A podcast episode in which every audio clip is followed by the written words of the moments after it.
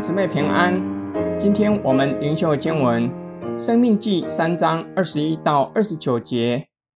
那时，我吩咐约书亚说：“你亲眼看见了耶和华你神向这二王所行的，耶和华也必向你所要去的各国照样行。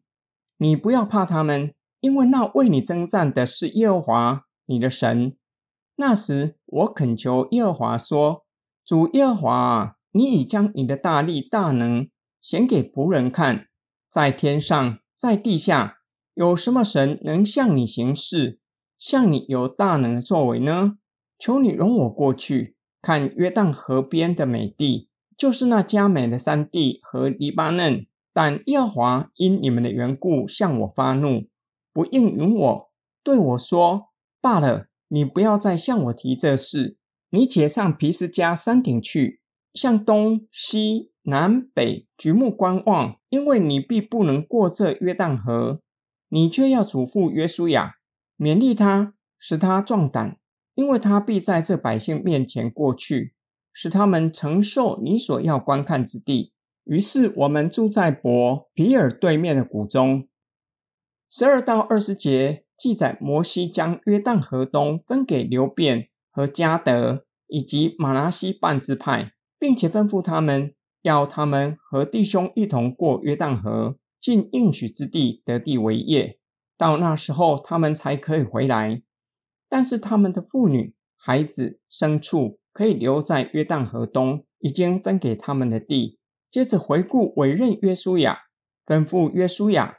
要他回想上主行在二王的作为，这是约书亚亲眼看见的。上主会继续和约书亚并百姓同在，为以色列征战，因此不要怕迦南人。说完吩咐约书亚的话，紧接着是摩西的祷告。那时他知道不能够进迦南地，于是向上主祈求。摩西表明，上主已经向他彰显他的大力和大能。已经向他开启救赎的计划。摩西希望亲眼看见上主成就他的计划，渴望进到应许之地。摩西表明，上主因以色列人悖逆，向他发怒，以致不能够进应许之地。然而，上主还是怜悯摩西，知道他内心的渴望，于是让他上到山顶，四面环顾应许之地。上主吩咐摩西。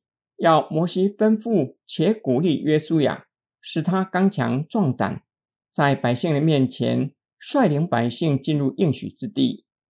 今天经文的默想跟祷告，两个半支派看到约旦河东一片的翠绿，适合牧放牲畜，因此希望留在约旦河东。然而摩西却是一心想要进入应许之地，这是摩西人生中的遗憾。上主让他上到山上。四面环顾应许之地，在某种程度上安慰了摩西。每一个人的世界观和价值观不尽相同，有人习惯从个人的利益作为出发，哪些对我有益，或是从个人的喜好。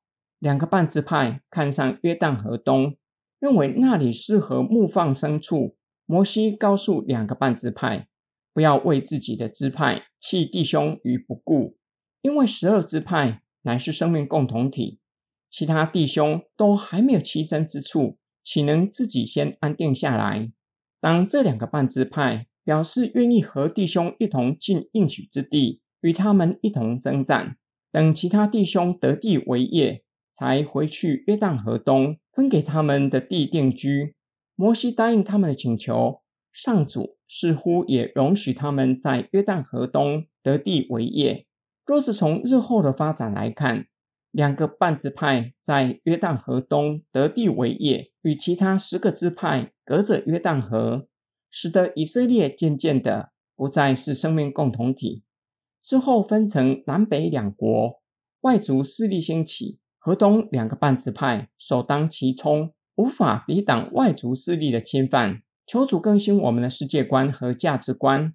学习从属灵的进入，建构我们的世界观和价值观。我们一起来祷告，亲爱天父上帝，愿主的圣灵更新我们的心思意念，并以圣道建构我们的世界观和价值观。叫我们学习从属灵的进入，思想我们与世界的关系，使我们与神、与人、与世界建立合乎信仰的关系。我们奉主耶稣基督的圣名祷告，阿门。